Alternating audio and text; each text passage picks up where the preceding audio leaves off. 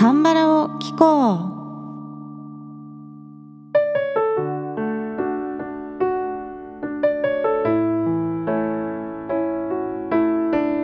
皆さんこんにちは。アンニョンガセヨ風花です。今回はドラマ応答せよ1988の個人的な見どころを紹介する回でございます。ドラマファンの間では有名な応答せよシリーズですがこれまでに3作発表されていまして1作目が2012年に放送された応答せよ1997 2作目が2013年放送の応答せよ19943作目が2015年の年末から2016年の年始にかけて放送された応答せよ1988なんですね。つまり新作ごとにだんだん時代背景が古くなっていっているということです。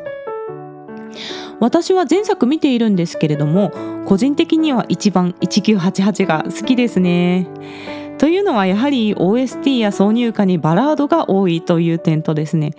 リアルタイムには全く知らない時代の韓国を垣間見られるという点が理由ですね。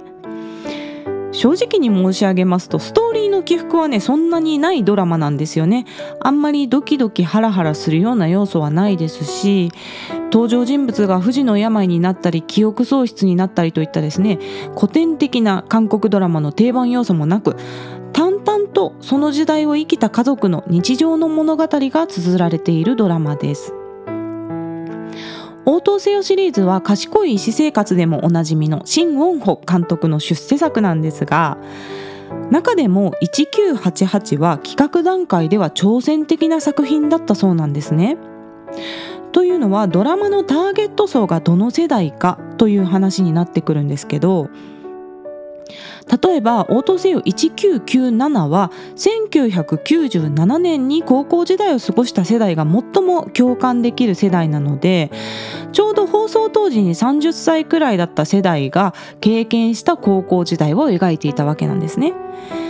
応答せよ1994もまあ3年違うだけなんで大体同じぐらいの世代をターゲットにしていたんですよ。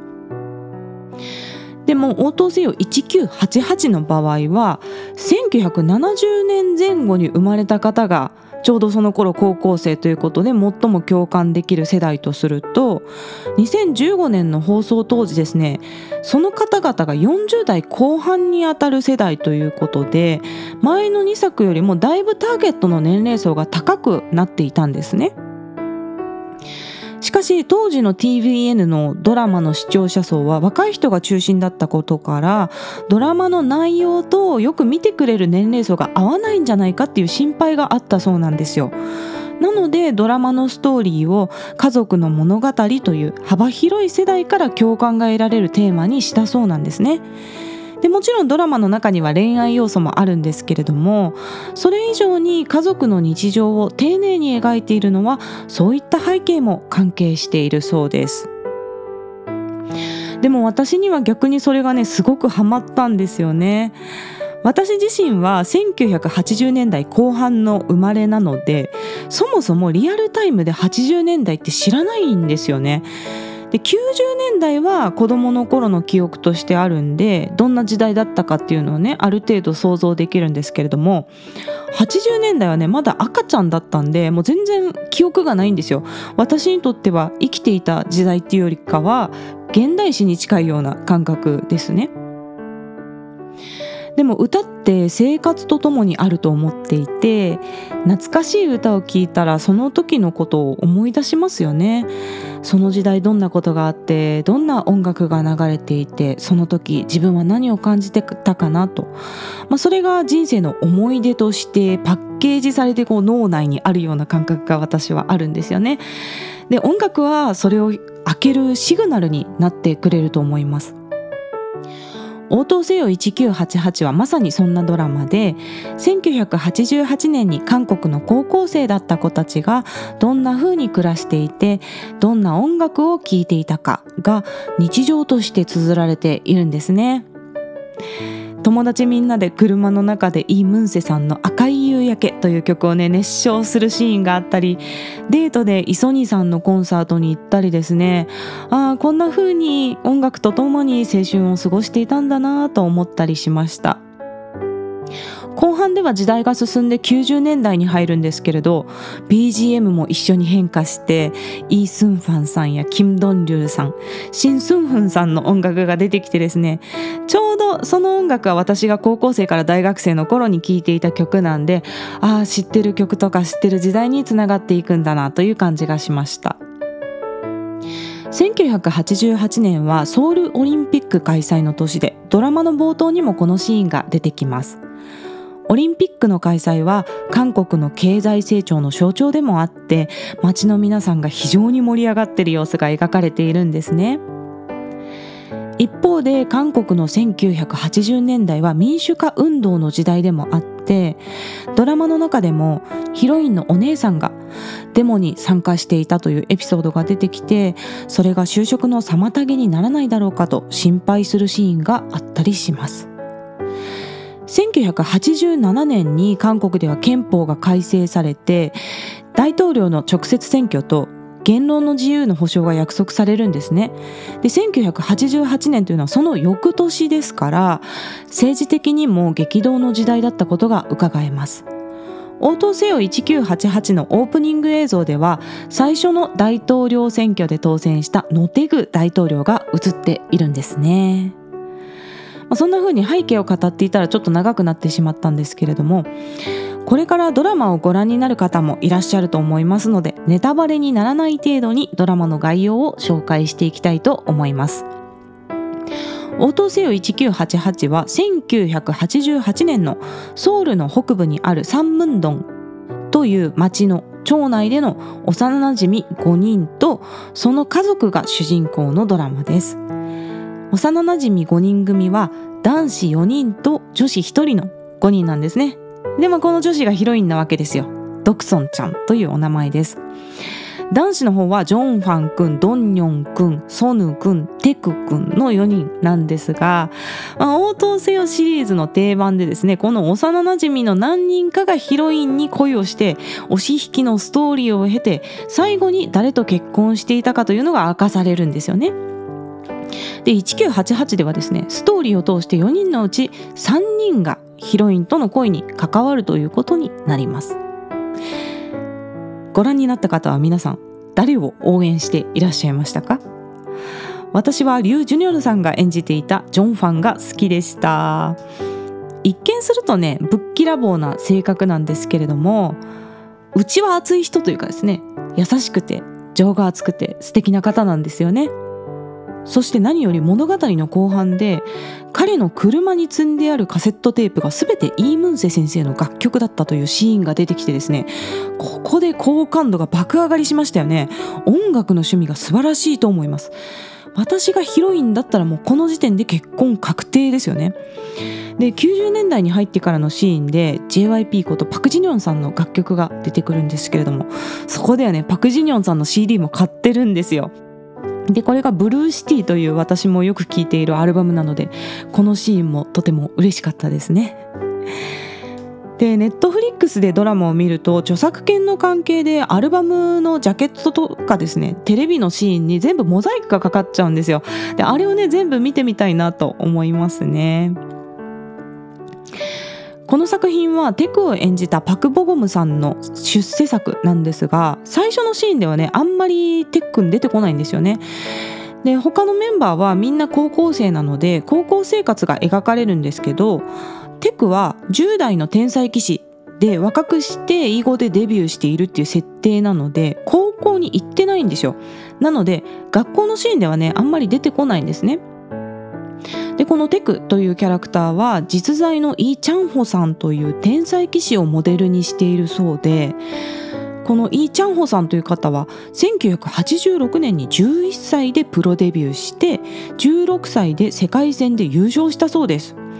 でパク・ボクムさんはこのテクを演じるにあたって実際に囲碁を習ってですね対局の時の目線とか視線を勉強したそうですよ。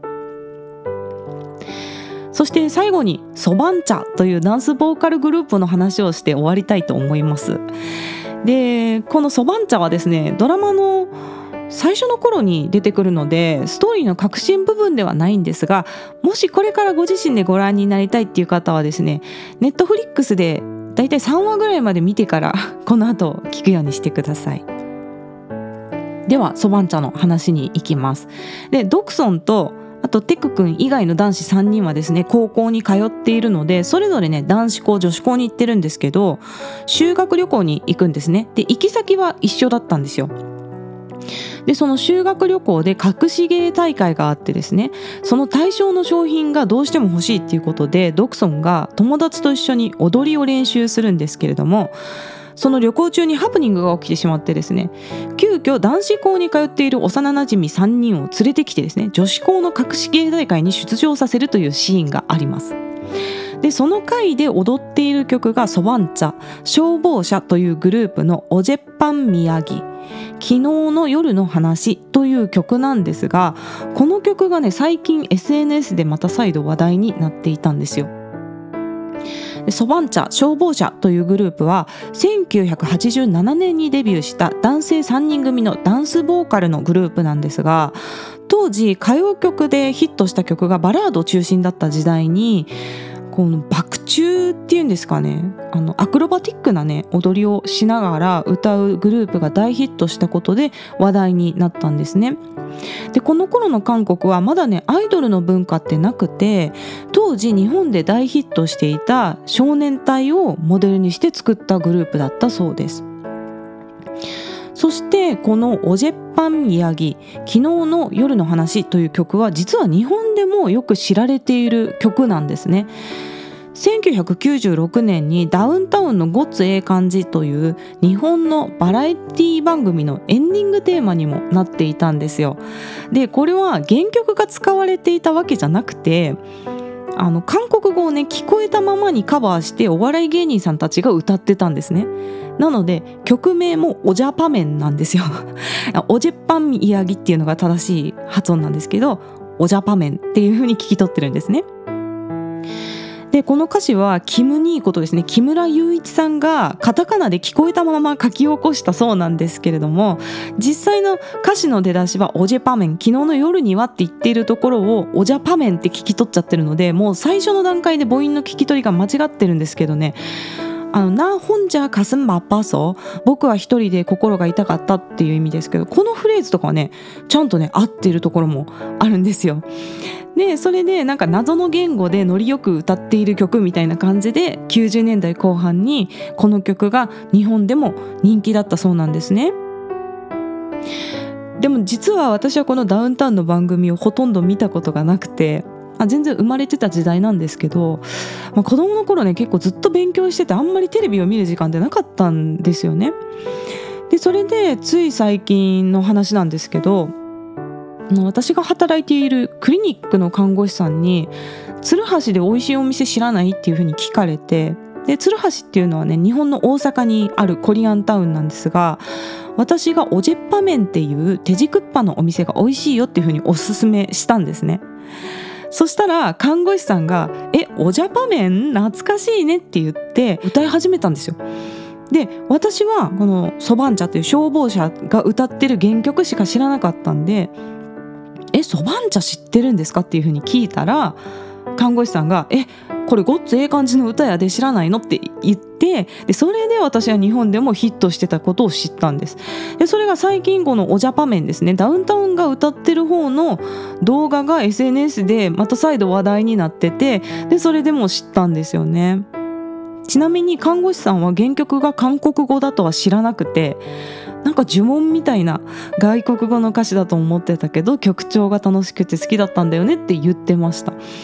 なのでごっつええ感じをご覧になっていた方はこのドラマのねこの曲のシーンも楽しめると思います。そんなわけで今回は応答せよ1988の個人的な見どころをいろいろ紹介してみました。また概要欄の質問箱からメッセージや質問リクエストなどぜひ気軽に送ってください。日本語でも韓国語でも英語でも大丈夫です。